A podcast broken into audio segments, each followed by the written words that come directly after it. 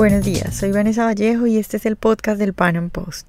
La idea de Lenin de que la izquierda llegaría al poder mediante la violencia no tuvo el resultado que los líderes comunistas esperaban, por lo que desde mediados del siglo XX los esfuerzos se dirigieron, tal y como lo propuso Antonio Gramsci, a ganar la batalla de las ideas para luego alcanzar el poder. Hoy he querido invitar a Ignacio García, quien hace poco presentó una charla muy interesante sobre marxismo cultural en la Universidad de Verano del Instituto Juan de Mariana. Y bueno, con él estaremos hablando de la dictadura de lo correcto y de cómo el marxismo está ganando la batalla de las ideas.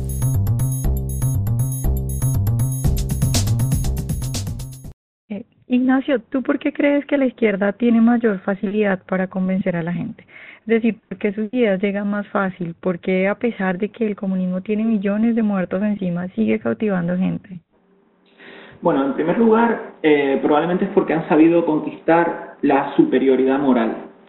Eh, eh, el ser de izquierda tiene asociadas, en vez de todas estas muertes y toda esa realidad que hemos podido comprobar y que haya querido informarse, pues el ser de izquierda tiene asociadas ideas como la solidaridad, la igualdad y estas cosas así que eh, si las analizas un poco mejor es lógico que acaben en esta barbarie, pero que a priori tienen conquistadas, digamos, tienen conquistadas nuestras mentes a través de sentimientos y de emociones con las que juegan. Y por eso tienen eh, la prédica que tienen actualmente, en mi opinión. Ignacio, ¿tú crees que estamos en una dictadura de lo correcto? Bueno, correcto entre comillas. Yo creo que sería más preciso hablar de una dictadura de lo que la izquierda llama correcto, porque bueno, al parecer a estas alturas como que son ellos los que dicen que está bien y que no. Sí, efectivamente, eh, a través del marxismo cultural, que es esto que tanto se suele escuchar y que luego si tienes a bien te explico, a través del marxismo cultural lo que consiguen ellos es precisamente eh, establecer los términos de la discusión, es decir, qué se puede decir y qué no. Evidentemente lo van a utilizar siempre como carta de defensa eh, ante cualquier argumento. Eh, siempre podrán eh, escribir la carta, por ejemplo, del racismo o la carta del feminismo o la carta de la intolerancia que ellos mismos definen, que ellos mismos monopolizan además, para excluirte del debate. De tal manera que si, por ejemplo, estás hablando sobre un tema que afecte a la mujer, pues como ellos han monopolizado lo que es el feminismo, pues mm, te acusan de feminista y ya está, ya no hay argumento. ¿Por qué? Porque parece que para ser feminista solo puede ser de izquierda. O para ser homosexual solo puede ser de izquierda. No se puede ser en sus términos, no se puede ser eh, homosexual de derechas ni eh, feminista, ni siquiera mujer de derechas, porque si eres de derechas, o bueno, no eres de izquierda, no, no necesariamente de derechas, ¿no? Pero si no eres de izquierda, pierdes tu condición de homosexual o pierdes tu condición de mujer simplemente. Vale, Ignacio, para, digamos, explicarle un poco a la gente que no está muy enterada del tema, cuéntanos entonces un poco qué es esto del marxismo cultural. Pues mira, el marxismo cultural, quienes mejor lo definen son los propios marxistas culturales, que nunca se han escondido. eh, lo, lo... es que lo dicen, de, lo dicen de frente, parece que nosotros no, no, no captamos lo que están haciendo, ¿no? Ellos de frente nos dicen lo que nos van a hacer. Exacto, es tan sencillo como molestarse en leerles y en escucharles, ¿no? Esto lo inventó Antonio Gramsci, un marxista italiano, y lo continuó eh, la Escuela de Frankfurt y lo que viene a decir el marxismo cultural es que hay que apoderarse del mundo de las ideas para que así las ideas, se entiende, las ideas comunistas sean las ideas que dominen al mundo. Y es tan sencillo como eso, infiltrarse en los diferentes aspectos de la opinión pública, en los diferentes aspectos eh, de la sociedad para ir eh, filtrando estas ideas eh, comunistas, socialistas, para que la gente las acepte como las ideas eh, normales, las ideas imperantes y de las cuales eh, no puedes eh, salirte ni, ni, entrar a discutir. Y ah, bueno, y así lo es decir, eh, Gramsci lo decía, hay que infiltrarse en las universidades, hay que infiltrarse en la religión, hay que infiltrarse en las películas, hay que infiltrarse en los libros, hay que infiltrarse en la música, hay que infiltrarse en todos los aspectos posibles para que las ideas marxistas sean las ideas que dominen el mundo. Mm, ¿Tú qué tan importante crees que es resistir? Digamos, muchas veces la gente o los liberales, por ejemplo, nos reímos y decimos como no, bueno, esta gente está diciendo bobadas y quedamos ahí. Pero qué tan importante es, digamos, atacar esas ideas. Es fundamental. Eh, de hecho, antes te comentaba que ellos creen tener la superioridad moral y en parte es porque se la hemos cedido. Es decir, los liberales deberíamos de tener la cabeza bien alta y cada vez que en una cena de familia alguien diga algo que va en contra de nuestros ideales, o en una cena de empresa, o en una reunión de amigos, o en cualquier oportunidad, cada vez que alguien defienda eh, estas ideas, pues levantar la cabeza y decir, mira, esas ideas lo que han traído es miseria, destrucción y muerte por millones. Sin embargo, las ideas de la libertad traen prosperidad, funcionan. No son perfectas, por supuesto, pero no tenemos esa, ese bagaje de muerte y destrucción. Y sin embargo, estamos acomplejados. Y yo creo que no, que los que deberían de estar eh, avergonzados de, de, las consecuencias de sus ideas, que no dudo que tengan muy buenas intenciones, pero que las consecuencias son lamentables, son ellos y no nosotros, evidentemente. Sí, sí, hay que dar la batalla de las ideas, por supuesto. Eh, Ignacio, tú ahorita hablabas de relación al feminismo. ¿Qué, ¿Cuál es la relación que tú ves entre feminismo y marxismo cultural? Bueno, yo creo que es más que evidente. Eh, el feminismo actual, que es una especie de parodia del feminismo de verdad y un feminismo respetable, y que era y sigue siendo muy necesario, eh, el feminismo actual, que como te digo es una parodia, eh, en lo que consiste es simplemente en eso, es decir, en aprovechar unos sentimientos de queja, de victimismo, de supuesta desigualdad y demás para simplemente encorsetar a la mujer en un, en un pensamiento de izquierda. Evitar que la mujer, eh, digamos, piense por sí mismo en términos que no sean eh, los marxistas y así, digamos, usarlas como herramientas políticas. Es simplemente, es simplemente eso. De hecho, ya te digo que cualquier mujer que eh, reivindique su condición de mujer desde un punto de vista que no sea el marxista es despojada de su condición de mujer siquiera. se antepone su condición de no ser izquierdista a la de su mujer. ¿Se me ocurre algún ejemplo? No quiero ser polémico con ello, no, no por ello que admire a nadie, pero... Tranquilo que acá no tenemos censura, puedes dar el ejemplo. Me alegro. Eh, por ejemplo, el caso de Margaret Thatcher. Margaret Thatcher, eh, una de las primeras mujeres con un cargo político de relevancia internacional, eh, una mujer que como mujer ha demostrado que se puede llegar a donde se proponga eh, sin necesidad de ningún tipo de ayuda ni de discriminación positiva ni nada, nunca se le ha hecho un homenaje por parte de las feministas, nunca, jamás. ¿Por qué? Porque pierde su condición de mujer al no ser de izquierda.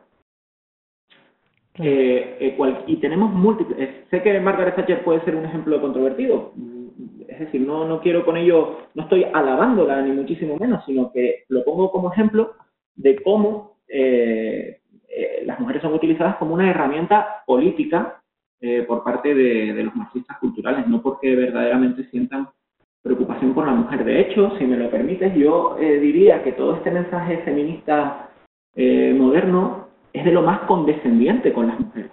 Y yo, si yo fuera mujer, me sentiría insultado por considerar que por ser mujer soy algo así como más débil y y menos capaz y por lo tanto tiene que haber leyes que me ayuden eh, a prosperar.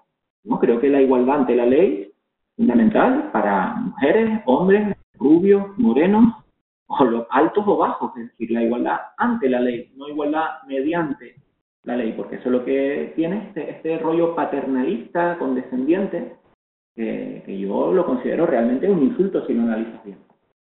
Ignacio, ¿tú crees que los liberales deberíamos aprenderles un poco y empezar a infiltrarnos en la cultura y empezar de pronto a cambiar nuestros discursos? Eh, pues sí y no. Es decir, eh, nosotros no mentimos. Lo que no tenemos que hacer es mentir ni, ni distorsionar la realidad.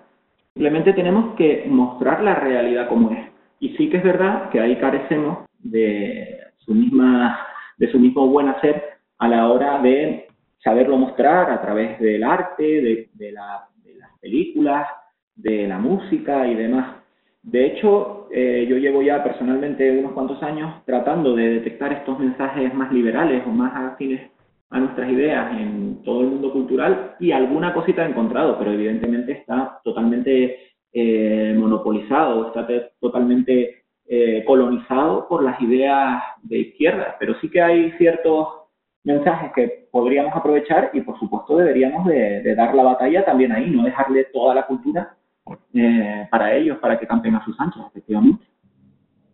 Ignacio, pues tú estás en España, háblanos un poco de Podemos, cómo Podemos ha utilizado todo el marxismo cultural.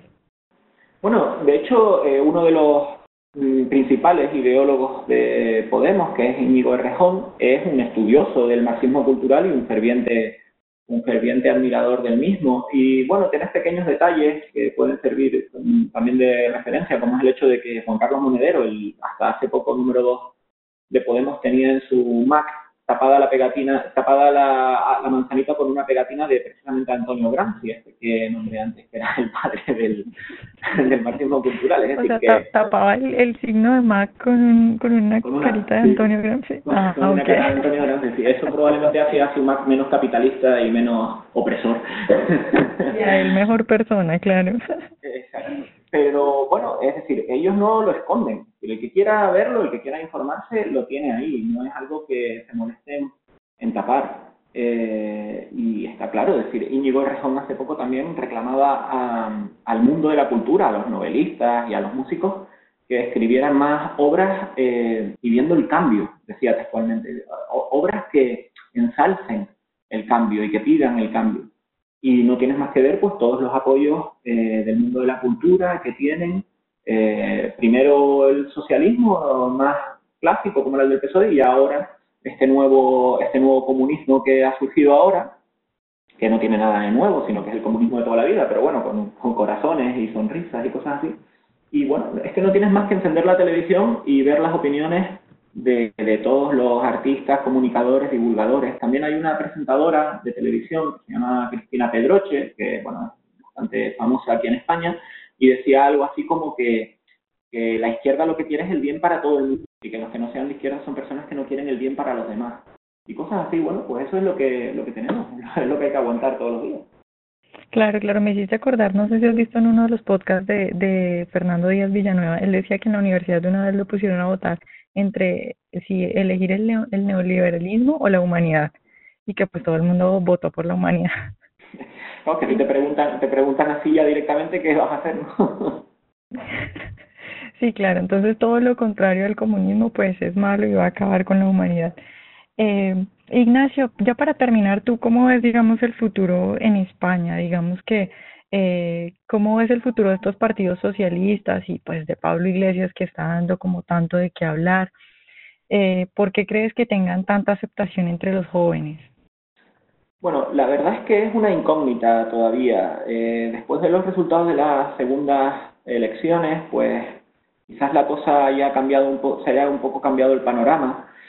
Sí que veo cada vez más polarizada la sociedad entre, los, entre la izquierda, esta nueva izquierda que ha surgido, a la cual se están apuntando pues, pues los de la vieja izquierda, y eh, la, vamos a decirlo así, la, de, la derecha neoliberal, que, que no tiene nada, eh, lo, de, lo, lo, que llaman ellos neoliberales no tiene nada ni de nuevo ni de liberal.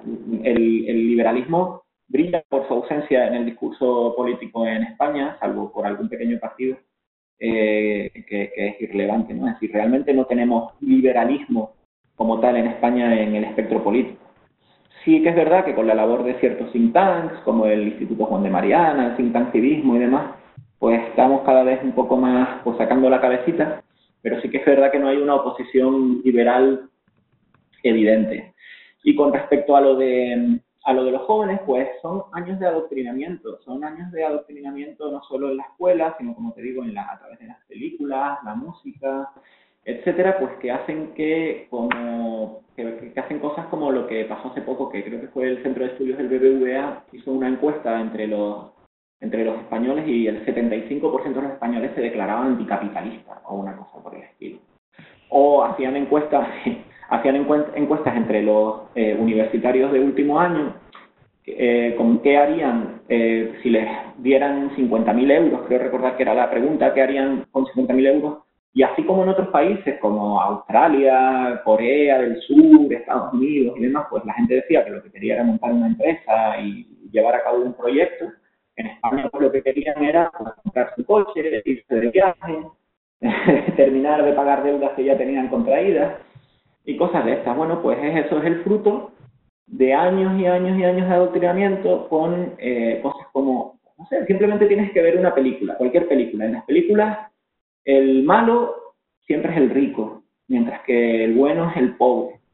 Eh, el chico, el chico, el prometido de la protagonista mm, al que, a ella no le gusta y que la domina y no sé qué, pues es el chico de buena familia y trabajador y, y ahorrador y rico mientras que el malote, el pobre y tal es el, bueno. Entonces, evidentemente en una sociedad en la que, digamos, vas premiando eh, la pobreza y castigando la generación de riqueza, aunque sea imaginariamente, ¿no? Me refiero, si vas castigando imaginariamente eh, la creación de riqueza y vas eh, enalteciendo la, generación de pobreza, pues al final pues, tienes una sociedad más pobre, porque no valoramos las cosas que generan la riqueza. Es simplemente eso. Bueno, Ignacio, muchas gracias por acompañarnos y bueno, esperamos tenerte de nuevo más adelante. Muchas gracias a ti, Vanessa. Un placer. Bueno, ya han escuchado ustedes a Ignacio, yo no podría estar más de acuerdo con él. Las ideas, a mi consideración, son las que determinan las instituciones y el futuro político y económico de un país. Por lo tanto, son fundamentales. El pensamiento hegemónico en este momento es el de izquierda. Y sin duda nos encontramos ante una dictadura de lo correcto, entre comillas. Y es por eso que es necesario que no nos amilanemos, que como decía Ignacio, alcemos la cabeza y con toda la seguridad que nos da de estar diciendo la verdad, le mostremos al mundo lo dañino del comunismo y sobre todo lo necesario y beneficioso de la libertad y el individualismo. Espero que hayan disfrutado nuestra entrevista de hoy y muchas gracias por escucharnos. Nos vemos en un próximo podcast.